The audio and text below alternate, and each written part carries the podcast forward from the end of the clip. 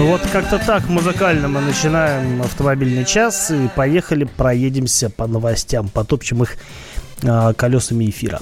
А, вот вы меня периодически упрекаете в том, что я рассказываю вам зачем-то про дорогие иномарки. Дескать, э, мы не можем позволить себе купить дорогие автомобили, а вы о них рассказываете.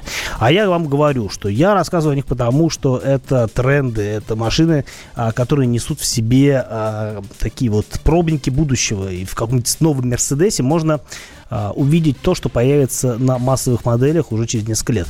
Но если вы не хотите говорить о дорогих иномарках, давайте поговорим о дорогих отечественных машинах, потому что вчера стало известно, что а, лимузин Аурус, а, вот тот самый а, лимузин, который делали для разных нужд, в том числе и для Владимира Владимировича Путина, нашего президента. А, так вот, цена лимузина Aurus Senat L700 составит 18 миллионов рублей. Ну, это не точно, но около 18 миллионов рублей. Об этом сообщил в интервью изданию Reuters министр промышленности и торговли Денис Мантуров. И, кстати, э, уже немножко стало понятно, когда машины начнут продавать.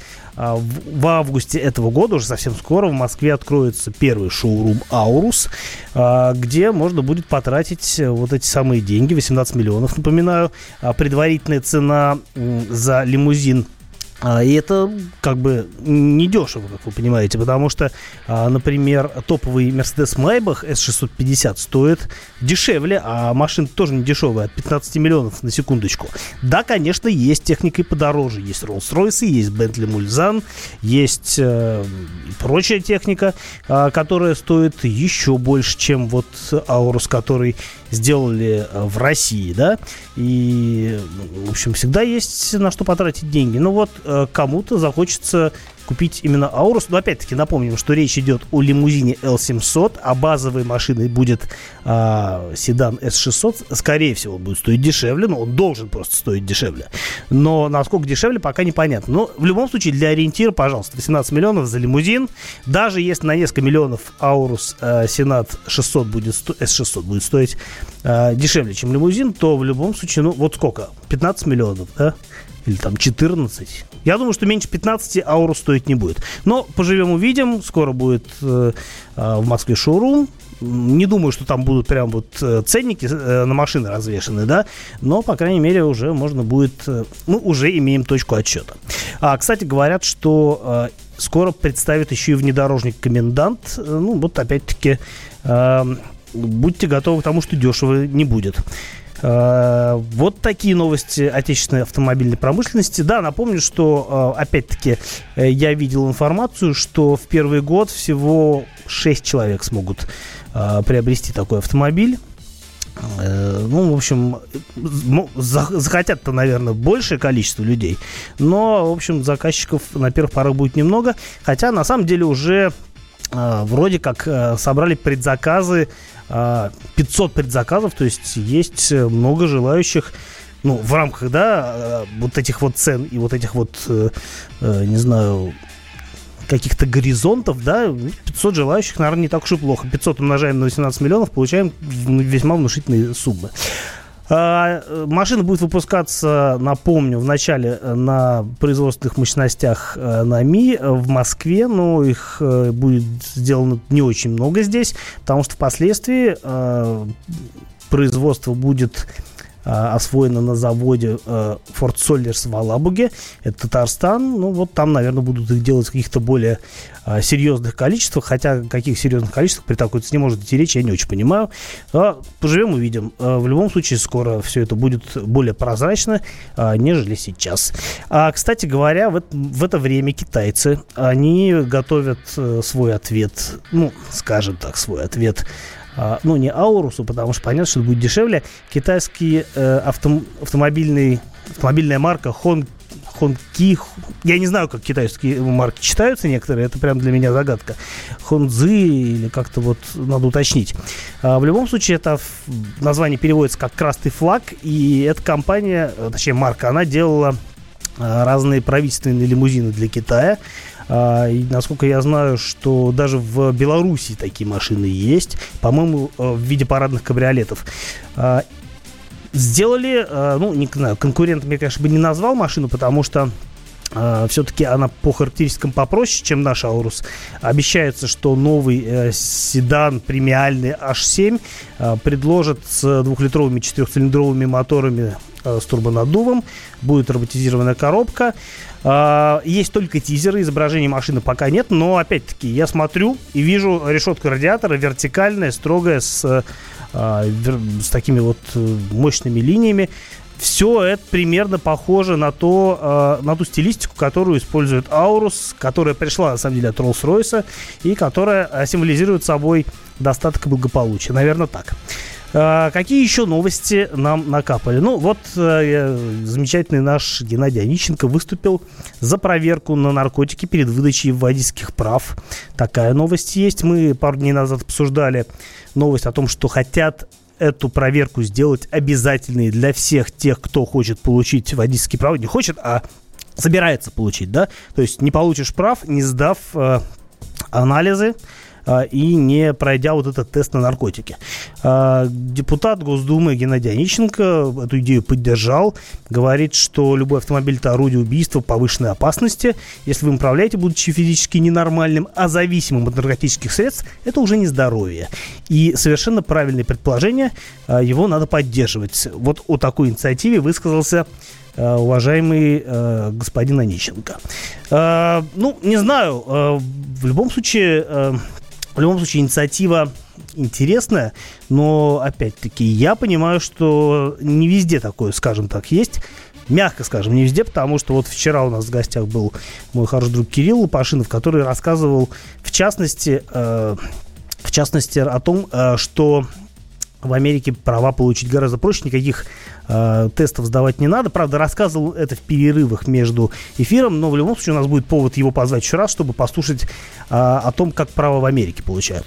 Вот, там э, все намного проще, но опять-таки, о чем нам на Америку равняться? У нас э, есть свой опыт, у нас свой путь развития, поэтому вот придумают э, выдавать права только на основе э, тестов наркотики, значит, будет так. Живем, в конце концов, э, в стране, где многие вещи опасны. А, так, с новостями на сегодня пока что все. Давайте продолжим а, к вопросам и ответам вашим перейдем через несколько минут. 8 800 200 ровно 9702, телефон прямого эфира.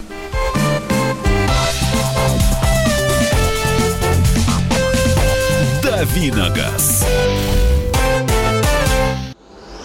От чего зависит цена? От спроса и предложения. Поэтому любой экономист скажет, что радио «Комсомольская правда» – самый ценный товар на рынке. Ведь мы не берем денег за спрос, а от нашего предложения нельзя отказаться. Что происходит в стране и мире и как это влияет на ваш кошелек?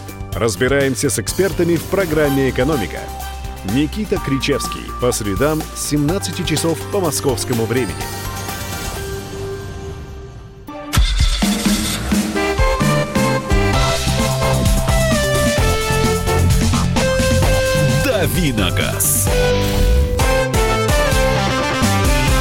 Продолжаем давить на газ обеими ногами, руками и всем, чем только можно давить на газ. И у нас настало время вопросов-ответов. Ваших вопросов, моих ответов, насколько я могу, конечно, в силу своей компетенции эти э, вопросы ответить. Напомню, что у нас есть студийный номер телефона 8 800 200 ровно 9702. Сюда можно звонить прямо в прямой эфир э, и задавать вопросы ну, на разной степени каверзности э, мне непосредственно. Будем с вами вести диалог.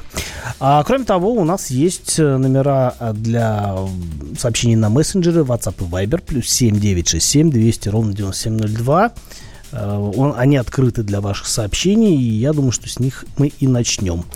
А, вот пишут нам, кстати, что про Онищенко это не новость, так как при медосмотре на получение справки для, для ГИБДД проверка включена проверка в наркологическом кабинете. Да, а, но она была не обязательная, а по, по усмотрению врача, который мог вас заподозрить в том, что вы в этом смысле нечисты, и тогда направить на дополнительное обследование. Сейчас же мы говорим о том, что это будет обязательно для всех без исключения. А, надежен ли топовый двигатель на Аркане полтора литра турбо? Не такой ли он проблемный, как на Вагах? Ну, начнем с того, что на Вагах другой мотор, на Вагах свой собственный а, мотор 1.4, а не, а не 1.5, а на Аркане мотор совместной разработки с с Мерседесом, и не 1,5 турбо, он там, а 1,33 литра, ну, грубо говоря, 1,3 литра. И э, насколько он надежный, сложно понять, потому что первый автомобиль, на котором этот мотор появился, это Mercedes А-класса, еще достаточно свежий, э, ему там, ну, год с небольшим э, этой машине, поэтому судить о надежности пока сложно, я думаю, что все в порядке.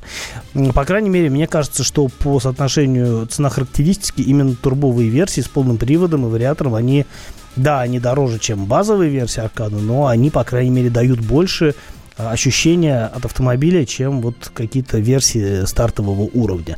Я, кстати говоря, на следующей неделе возьму Аркану. Правда, я возьму Аркану с передним приводом, только потому что полноприводные пока что не вернулись с не вернулись с какого-то там мероприятия.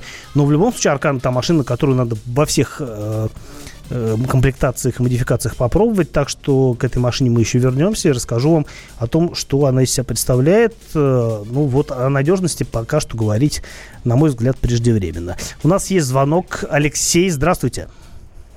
Здравствуйте, Кирилл. Э, доброе утро, страна. Вот хотел вам задать такой вопрос. На просторах интернета как-то я там попался мне ролик Э, в котором говорится, то есть японец один рассказывает э, на фоне какой-то очень красивой машине о том, что они изобрели новый двигатель э, на альтернативном топливе типа водород.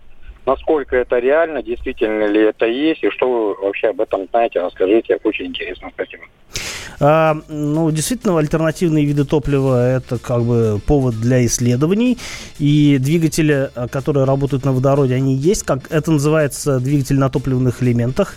А, и такие машины, более того, есть даже серийные. В частности, Toyota продает в Америке, например, а, продает модель Mirai, э, по-моему, так она называется, а, машина, которая как раз-таки на топливных элементах. Продает она ее задорого, но дешевле себестоимости, потому что вот если говорить об автомобилях на топливных элементах сейчас, они стоят 10 раз дороже, чем традиционные автомобили. Но говорят, что к 2025 году по крайней мере, вот БМВшники утверждают. Я тут был на конференции, разговаривал с БМВшниками, они говорят, что к 2025 году э, стоимость э, этих автомобилей э, примерно сравняется с традиционными автомобилями на бензине и на дизеле. И э, в этом э, есть определенное развитие. Но пока что, пока что водородные э, двигатели не будут использоваться на легковых автомобилях. Это скорее технология пригодится для э, такой вот развозной техники, э, и, типа, ну, каких-то небольших грузовичков, э, там она более оправдана. Э, и в легковых автомобилях в массовом виде ждать этого не стоит. Но работы эти ведутся, и они, я так понимаю, вполне плодотворны. Э, еще один звонок от Федора. Здравствуйте, Федор. Доброе утро, я в эфире? Да, конечно. Э, здравствуйте еще раз, уважаемый эксперт. У меня такой вопрос. Вот выбор между тремя автомобилями. Volvo S90, э, пятерка BMW и Ешка новые. У всех двухлитровые двигатели, монопривод. Скажите, пожалуйста, вот интересует вопрос надежности, долговечности двухлитровых двигателей. Ну вот, э, я понимаю, что не на все есть еще информация, выбег небольшой, но тем не менее. Вот 1300 пройдут они в нормальном режиме эксплуатации, как вы считаете? А, я считаю, что все возможно, но это зависит, во-первых, от э, стиля эксплуатации, это зависит от, а, не знаю, от горючих смазочных материалов и от э, правильного обслуживания.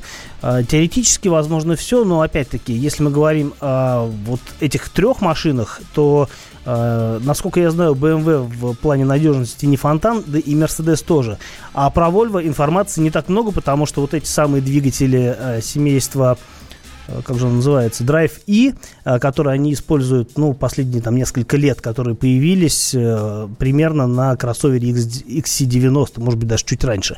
Они, ну, пока что, я думаю, не набегали такого количества, не набегали такой пробег, который позволяет судить об их потенциально максимальном ресурсе. Я думаю, что да, теоретически возможно, 200 тысяч они точно должны пройти. Не исключено, что и 300 тысяч для них не предел, может быть и больше. Пока что я не думаю, что таких машин, которые э, набегали такой пробег, их достаточно количество для статистики. Но э, поскольку...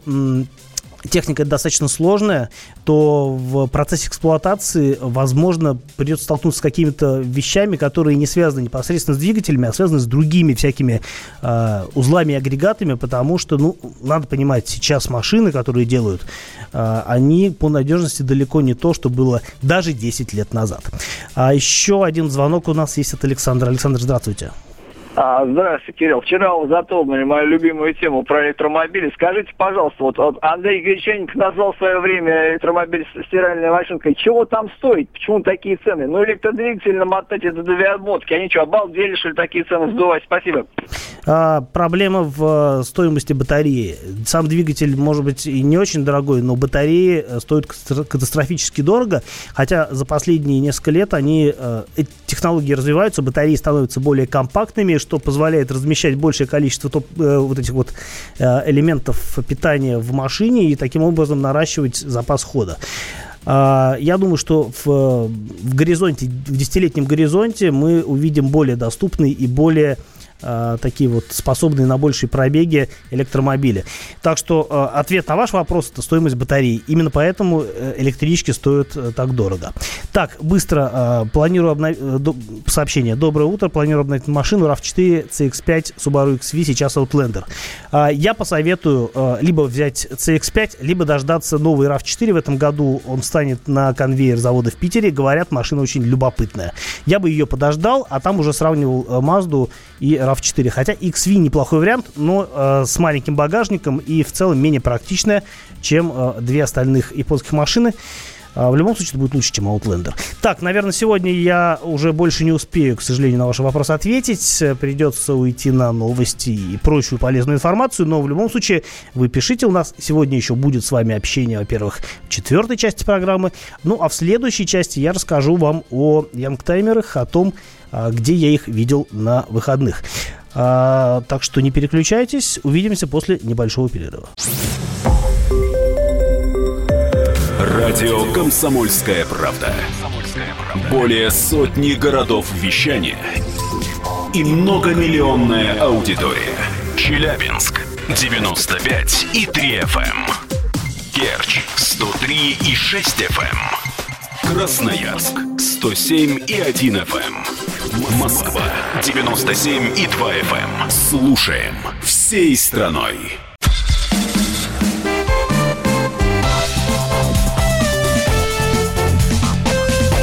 «Давиногаз». И продолжаем газировать эфир э, давлением. Вот так меня заговорилось сегодня. Э, напомню, что с вами Кирилл Бревдо, автомобильный обозреватель радио «Комсомольской правды». По-моему, я сегодня еще не представился, потому что забыл это сделать. Но вот, пожалуйста, я вспомнил и здрасте еще раз. Для тех, э, тем, с кем мы только что услышали, кто только что переключился, напомню, что мы разговариваем в этом часе про автомобили. Э, у нас еще будет с вами общение. Я постараюсь чтобы оно прошло наиболее бурно, потому что тему я подготовил для вас мне кажется, животрепещущее. Но вначале поговорим о том, а, что, о том, что вот лично я, например, видел на выходных. А, ну, хочу сразу же, наверное, похвалиться. У меня на драйве.ру вчера вышел материал большой, который я привез из Германии в свое время. Я ездил и об этом рассказывал уже, ездил в Вольфсбург а, некоторое время назад кататься на старых Volkswagen. Вот вчера этот материал вышел, там есть разные машины, старые 70-х годов преимущественно, э, и одна машина 80-х э, годов. А, есть видео, так что а, можете зайти посмотреть. Мне кажется, там любопытно. Вот, и машины там старые. И э, на выходных я э, ездил в Архангельское, это рядом с Москвой совсем усадьба, где проходил фестиваль «Автокультура». А, что такое фестиваль авто, автокультура? Это некоторое количество автомобилей, а, как правило, чем-то примечательных. На самом деле там э, были очень разные машины по степени примечательности, как мне показалось, но действительно любопытные экземпляры я все же наблюдал. А, значит, на территории вот этой усадьбы в разных местах э, некий московский автоклуб расставил разные машины, преимущественно, да не преимущественно, разных годов на самом деле, потому что самая ранняя машина там была Porsche 356, и, по-моему, это то ли 50-е, то ли 60-е года была.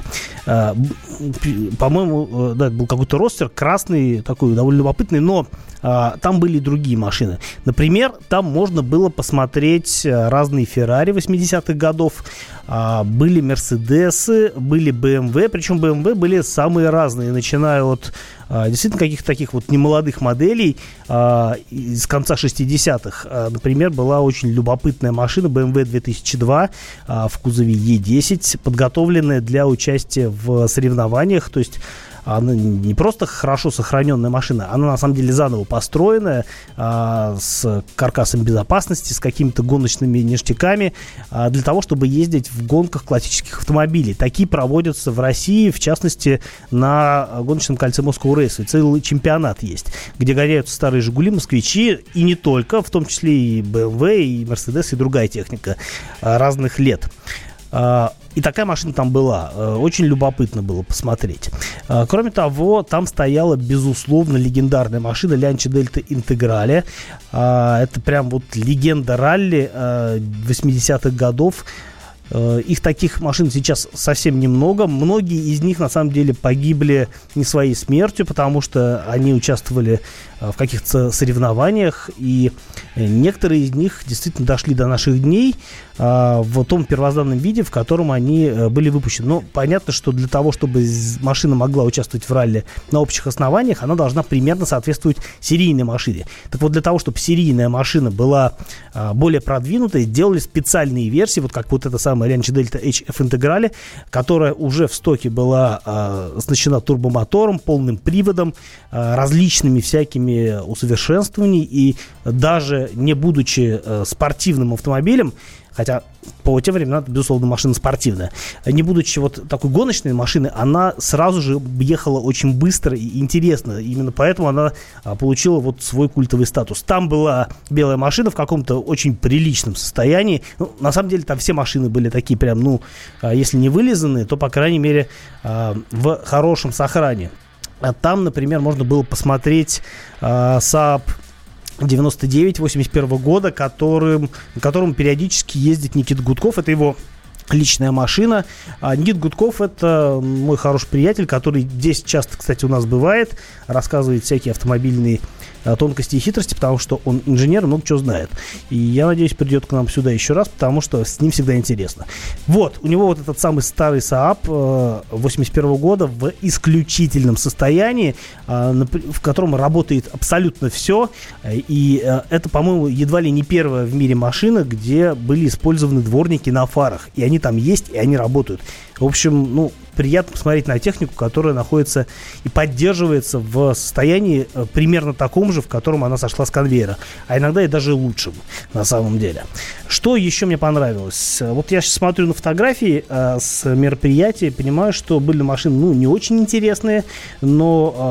Э, были прям вот такие заглядения. Например, можно было посмотреть Citroёn Дешво, это э, легендарный гадкий утенок французский, крайне такой вот э, симпатичный, нарядный. Машина была, разумеется, в хорошем состоянии. Uh, вот я сейчас смотрю на фотку и прям, ну, глаз не отвести. На улицах такие машины практически не встречаются, ну, там можно было глянуть. Uh, была Альфа Ромео Спайдер, достаточно свежая, примерно второй половины 2000-х годов. Я не очень понимаю, что она там делала. Да, машина сама по себе прекрасная внешне, очень нарядная и необычная, и таких альф э, в России очень немного. Кстати, одна из них есть у Антона Шапарина, который у нас здесь часто бывает. У него как раз такая же машина, но э, на автокультуре была не она, был черный э, родстер. Ну, любопытный автомобиль, но, на мой взгляд, ничего экстраординарного. Надеюсь, Антон меня не слышит. А, а вот действительно любопытная, э, действительно вот прям такая историческая машина. Там была а, от японцев, да, представлена. Это Mazda RX-4, по-моему, так она называется, с роторным двигателем. Машина э, начала 70-х годов. Уже тогда э, в Mazda экспериментировали с роторно-поршневыми двигателями.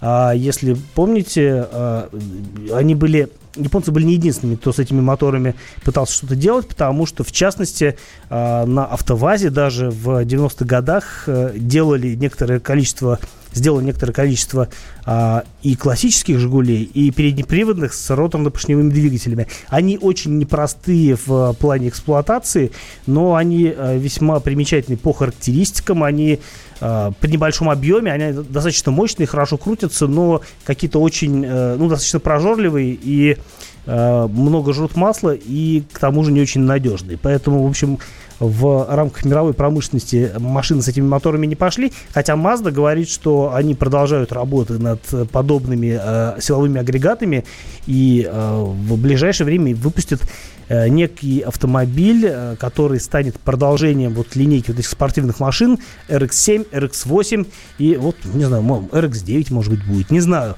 В общем, я так понимаю, что работы над э, такими машинами с такими моторами ведутся, роторно-поршневые двигатели, напоминаю. И мы это все дело еще увидим. Это пока что не ушло окончательно в историю. Вот, э, автокультура был интересно. Да, любопытно, что в те же самые даты в Москве проходила еще пара мероприятий с Янгтаймером. Во-первых, Saab клуб где-то собирался, во-вторых, э, по-моему, в Монино. А во-вторых, э, был э, Янг, собирались э, youngtimer 'ы, где можно было посмотреть всякие старые BMW, э, преимущественно 80-х, 90-х годов и так далее. Ну, не был, не могу вам ничего рассказать. Знаю, что э, мероприятия были, видел фотографии, но сам лично я был только в Архангельском, и мне понравилось. Я думаю, что в следующем году, если машин будет больше, чем в этом году, то, в общем, стоит туда сходить посмотреть, хотя 500 рублей за билет, на мой взгляд, немножко дороговато. Наверное, все на сегодня с моим рассказом о старой технике. А, напоминаю, что э, про Volkswagen, на которых я ездил, можно посмотреть на драйве. А мы с вами увидимся через несколько минут. 8 800 200 ровно 9702. Номер э, телефона для ваших звонков нам сюда. Тему озвучим в начале. Он променял вечер на утро, чтобы вырвать тебя из объятий Бога Морфея. Он не зверг самопровозглашенных богов в глубочайшую бездну Тартара. И сам стал богом эфира. Ты готов встать вместе с ним? В 8 утра каждый понедельник. Максим Шевченко на радио «Комсомольская правда». Твое утро никогда не будет прежним. Программа «Доживем до понедельника» в 8 часов по Москве.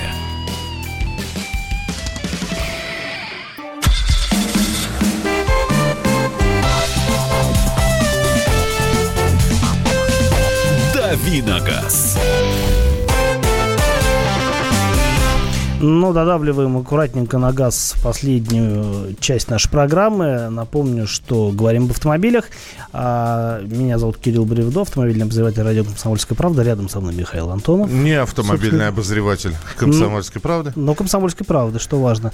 И давайте с вами поговорим вот о чем. А, как вы считаете, дорогие радиослушатели, а, сколько автомобилей должно быть в семье? Один автомобиль, для, э, на котором будут ездить все.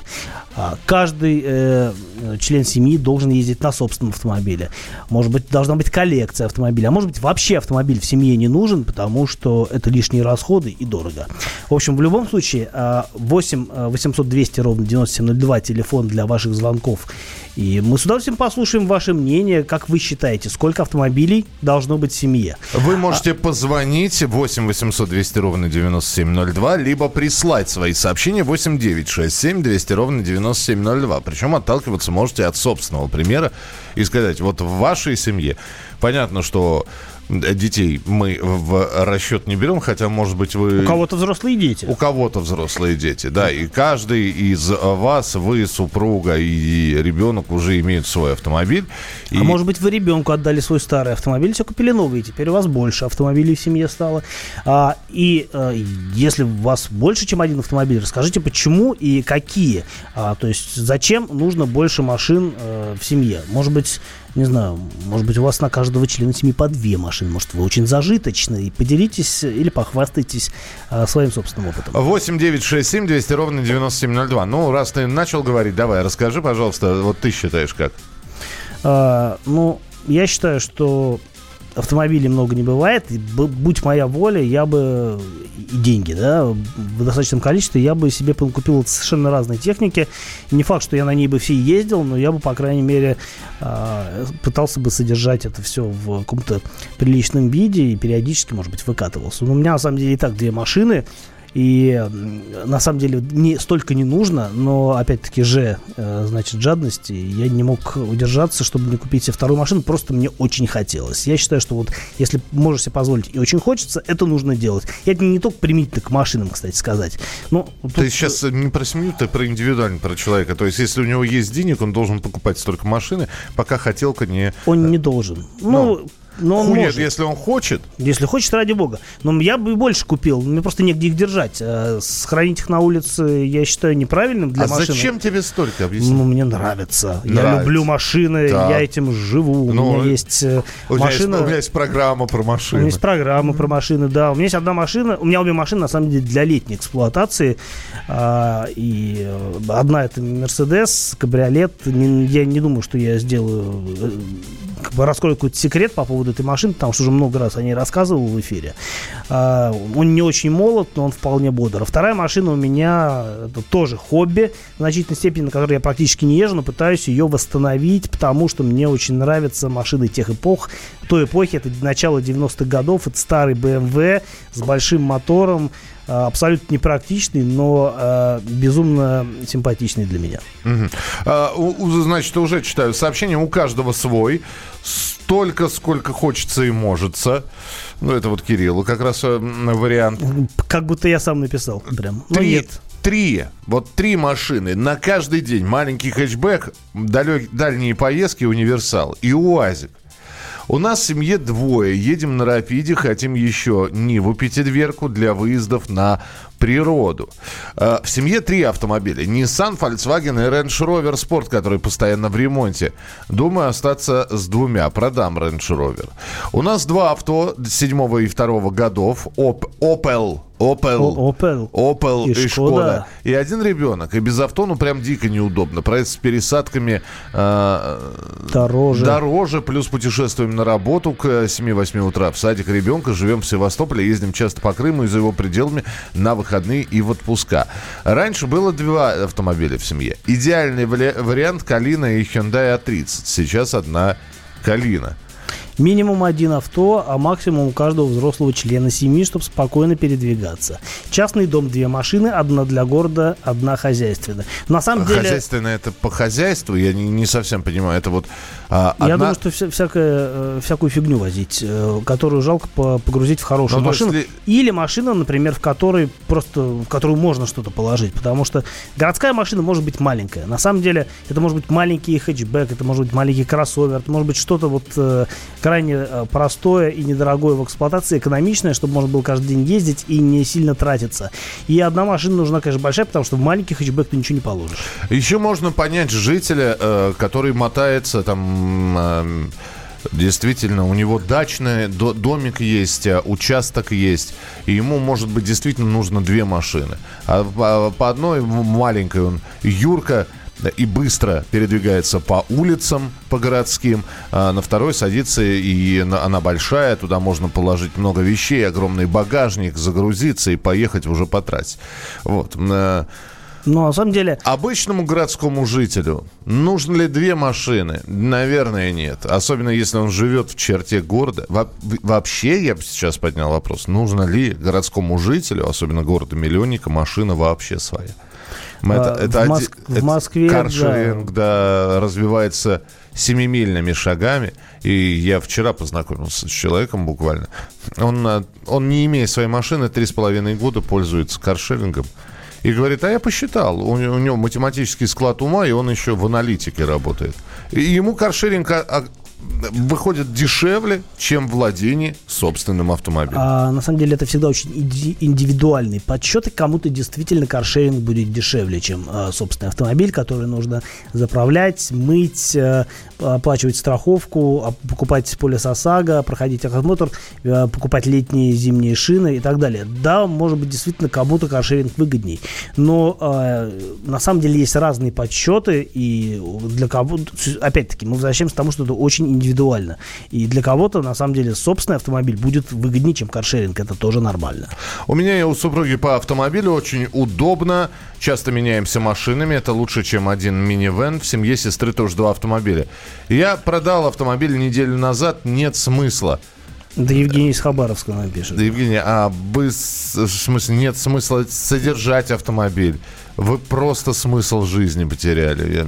А может быть, человек живет рядом с работой, и машина да. э, стоит все время ненужная. Но вы и ж... магазин рядом. Тогда зачем она нужна? Но вы же понимаете, работа это такая условная категория. Сегодня работа рядом с домом, а завтра тебе приходится мотаться за несколько десятков километров на эту самую работу. Потому что вы поменяли место службы, служба переехала и так далее. Вообще-то пешком ходить надо, полезно, а то скоро детей разучимся делать. Не вижу, не вижу никакого... То есть атрофируется, видимо, все. Три машины AX35, Nissan Tiana, Нива для охоты и рыбалки. Opel Corsa трехдверка для города на дальняк BMW 530. Вот. Э... А у кого-то мотоцикл 400-кубовый э, элиминатор. Элиминатор это, по-моему, по-моему, Кавасаки, если мне память не изменяет, но не буду, не буду врать. А тебе привет. Да, и мне привет, и тебе привет. И завтра мы с 7 до 8 часов утра снова э, рубрику «Дави», э, программу «Дави на газ» будем проводить. Там будут рубрики, в том числе и общение с вами. Поэтому встречаемся завтра. Кирилл Бревдо. Михаил Антонов. Не скучайте, э, вернемся ровно через сутки. Радио «Комсомольская правда». Более сотни городов вещания и многомиллионная аудитория. Хабаровск 88 и 3 FM. Эм. Тюмень 99 и 6 FM. Эм. Кемерово 89 и 8 FM. Эм. Москва 97 и 2 FM. Слушаем всей страной.